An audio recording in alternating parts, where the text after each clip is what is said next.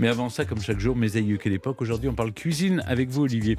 On remonte en 1950 à une époque où la bûche est passée de la cheminée à la table. hein. Bah oui, écoutez les amis, euh, déguster une bûche de Noël avant la Seconde Guerre mondiale pouvait vous valoir une sacrée note de dentiste. Hmm. Et pour cause, cette bûche n'était pas constituée de génoise, de crème, de glace ou de fruits, mais tout simplement de bois, une véritable bûche, celle qu'on trouve dans la forêt, hein, qui était décorée et brûlée au moment du solstice d'hiver. Alors il s'agit d'une très vieille tradition qui pourrait même remonter dans certaines régions à 2500 ans avant Jésus-Christ. Il ne s'agit donc pas d'un rite chrétien au départ, mais Comme païen. Il deviendra chrétien au Moyen Âge vers le XIIe siècle. Et il y avait quand même tout un rituel autour du flambage de la bûche. Oui, alors bon, ça va vous faire marrer, on en choisissait une bien grosse. hein, provenant Ah oui, de bah parce qu'il préférence. fallait, il Bah fallait oui. qu'elle dure longtemps. Exactement, Voilà, le c'est plus longtemps Je ne sais pas possible. si c'est lié, enfin, dans, le, dans la métaphore que vous filez. On Voilà. ne file aucune métaphore. provenant de préférence d'un arbre fruitier, d'un hêtre ou d'un chêne. On la Mm. bénissait avec une branche de bouillie. On versait euh, dessus un petit peu de vin ou d'huile. Et ensuite, le cadet de la maison la déposait dans le foyer. Il fallait que la, bouche- que la bûche crépite. C'était un signe annonciateur de bonne récolte. Je peux plus entendre tout ce que vous dites là, en fait, depuis que vous avez Et des grosses quelle bûches. brûle. Ouais, c'est ça, et après, la bouche crépite. Ouais, Voilà. Et qu'elle brûle le plus longtemps possible pour se protéger des mauvais sorts. Mais alors, euh, euh, Olivier, à quel moment elle est passée de la cheminée à la table? Bah alors on trouve quelques vagues traces de bûches comestibles au 19e siècle, mais ça reste très marginal.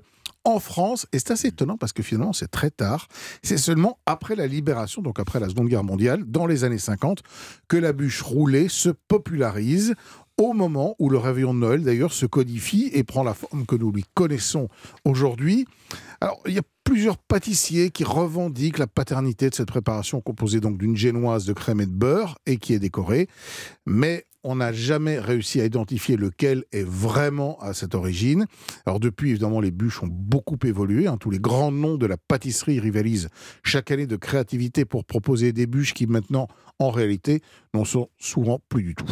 Mhm. Vous avez certainement une petite recette Ben oui, pour, c'est ah, mon cadeau. pour Noël. Bah oui, Ah, c'est mon bah, cadeau. Une recette facile de la traditionnelle bûche roulée, parce que finalement, moi je l'aime bien quand même, cette, euh, Mm. cette bonne vieille bûche roulée. Alors, on fait une génoise, c'est pas très compliqué, c'est 5 œufs, 100 g de farine, 100 g de sucre, une petite pincée de sel. On mélange 4 jaunes avec le sucre et le sel, on rajoute un œuf entier, puis la farine, on monte les blancs en neige, ça c'est pour donner un côté très aérien, on l'étale sur une plaque avec un petit peu de papier sulfurisé en dessous pour ne pas que ça colle. On enfourne 10 minutes à 200 degrés et on laisse refroidir avec un torchon humide par-dessus, ce qui permettra d'avoir euh, une génoise humide qui va pouvoir se rouler sans se casser. On fait une petite euh, crème au beurre, 200 g de sucre, 250 g de beurre pommade, 6 jaunes d'œufs et 10 centilitres d'eau. Si on aime le chocolat, on peut en rajouter aussi, soit sous forme de cacao, soit sous forme de chocolat fondu. On fait fondre le beurre avec l'eau. On laisse cuire, on porte à une petite ébullition, on bat les jaunes et le sucre progressivement. Ensuite, on rajoute par-dessus le sucre fondu, on continue à mélanger jusqu'à refroidissement et on termine avec les morceaux de beurre qui viennent lisser la crème. Et puis, bah, c'est un jeu d'enfant. On tartine euh, notre génoise avec ce petit, euh, cette petite préparation. On roule le tout. On recouvre encore de crème au beurre, on saupoudre de cacao. Et puis, euh, il n'y a plus qu'à passer à table, les Ouais. amis. Je ne sais pas qui va la couper. Mais... Full calories. Ouais. Puis je sais pas si tout à fait- c'est c'est tout à fait un jeu d'enfant non plus. Non plus. mais je vous garantis C'est que c'est vraiment très facile à faire. C'est vrai que le Nutri-Score, on en est où? On est à Noël, cher ami. euh, Oui, on a ouais. déjà mangé de la dinde au marron, C'est vrai, euh, du foie Quelques gras, excès pour ça. Noël. Mhm. Merci, mes aïeux. Quelle époque. Merci beaucoup, Olivier.